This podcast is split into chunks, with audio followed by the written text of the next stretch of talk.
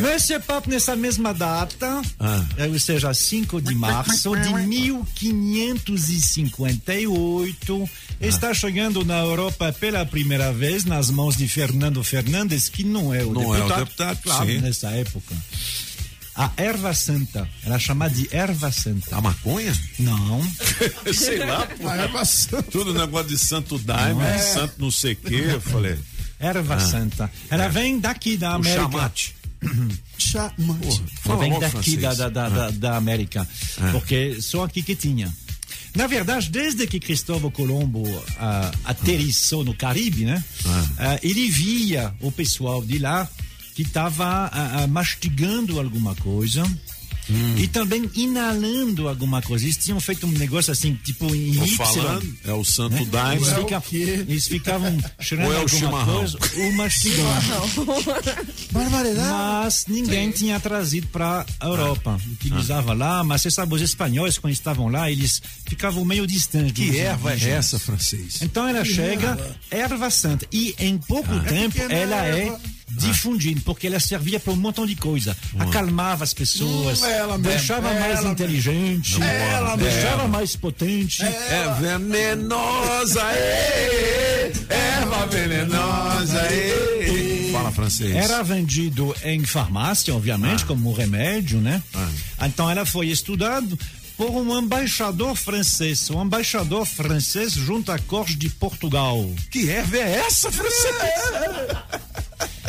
o nome oh. dele. Ah. E aí você... Gente, gente, gente, deixa o francês falar. francês, meu filho, desembucha. bicho. Ah. O nome desse embaixador francês junto à corte de Portugal, que estudou e que inclusive deu o nome científico, ah. ele se chamava Jean Nicot.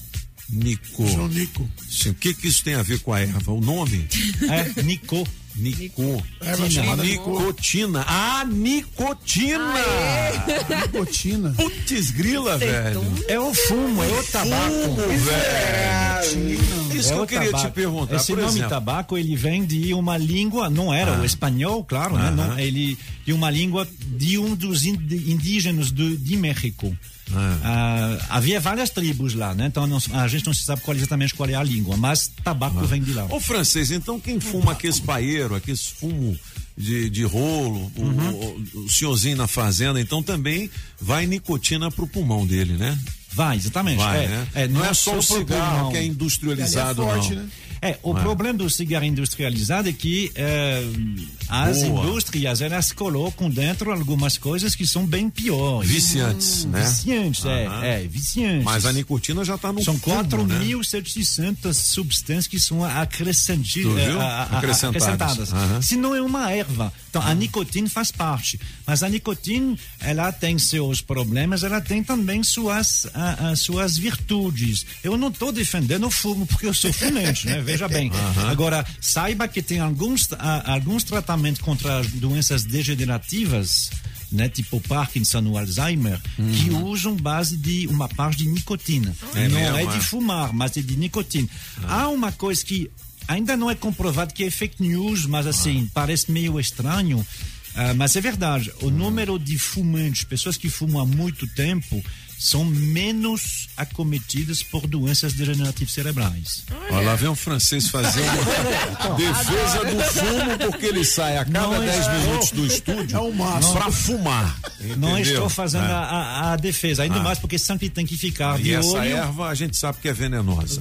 É, exatamente, não, não, não há a então... menor dúvida que ela é. Ah. Mas chegou, então tem data da hora que ela chegou na Europa, essa mesma data, 5 de março, quando atracou na Espanha. Hum o Fernando Fernandes. Muito bem. A erva é o quê? Venenosa! Ê, erva venenosa. Músicas do gabinete. Monsieur Pop é a melhor de três. Afinal de contas, em 2005. O estado do Rio de Janeiro decidiu que estava na hora de fazer homenagem à música clássica. Por isso, hoje é o dia da música clássica no Brasil. Entendi. Não é no mundo inteiro. Então fizeram o quê? Uma pesquisa. Na verdade, colocaram na rede dizendo para você escolher quem é que representa mais a música clássica. E aí teve uma, uma enquete. Então vamos lá. No, número um, pode tocar aí, eu estou sem retorno. É. José Maurício Nunes Garcia. José Maurício Nunes Garcia, ele é o mais antigo dos três. Ele nasceu ainda no século XVIII. É, era um negro você falou que ia ser rápido o francês, não vai dar tempo. Não, sim, é. mas aí precisa, então vamos né, deixar né, para segunda. É, mas não tem Afinal jeito. Afinal de é, contas... É, o Jornal Nacional termina às oito e meia, aí começa a novela depois, não tem jeito. Ah, onde é. é, é, é. que o senhor... Você, você tá vendo, como você fala muito na entrevista, não sobra tempo para você mesmo.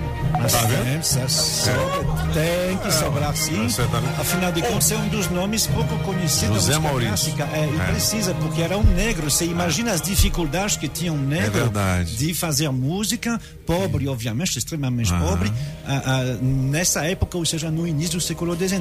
Foi a é primeira verdade. opção. A segunda opção que foi dada, pode colocar quem não conhece esse. Ah. Pô, esse é o toque da voz do Brasil, né? Antônio Carlos Gomes, Carlos Gomes, o Guarani, o Guarani, né, que é, conseguiu fazer a música clássica na Itália, né? Porque aqui estava difícil, mas uh, recebeu dinheiro para poder apresentar o Guarani pela primeira vez, não no Brasil, mas sim na Itália, por isso que se escreve com Y e não Show. com I. E a terceira possibilidade para você ah. votar quem é que representa ah. a música clássica brasileira, essa aqui é conhecida no mundo Lobos. inteiro, no mundo inteiro. Ah. As bacanais brasileiras. Pô, legal, hein? Hoje é o dia então, da música clássica, Lobos. né? Então, ah. hoje é 5 de março, é a data de aniversário de um desses três. Ah. Quem foi que ganhou? Quem foi que ganhou para representar? Olha, o José Maurício é de 22 de setembro, o Carlos Gomes é de 11 de julho, e então, Heitor Vilas Lobos é de 5 de março de 1887. Por, por isso que hoje. É o dia da música clássica. É o dia da música né? clássica, por causa do Vilas Lobos. O Cláudio Santoro, maestro aqui de Brasília. É maestro, é, não é compositor. Não, não, é compositor, né? Não, é, é, esses são compositores, aí é diferente. É, é diferente. Aí sim, francês, você é um fidalgo, bicho, um sábio. Hum. Esse francês é danado.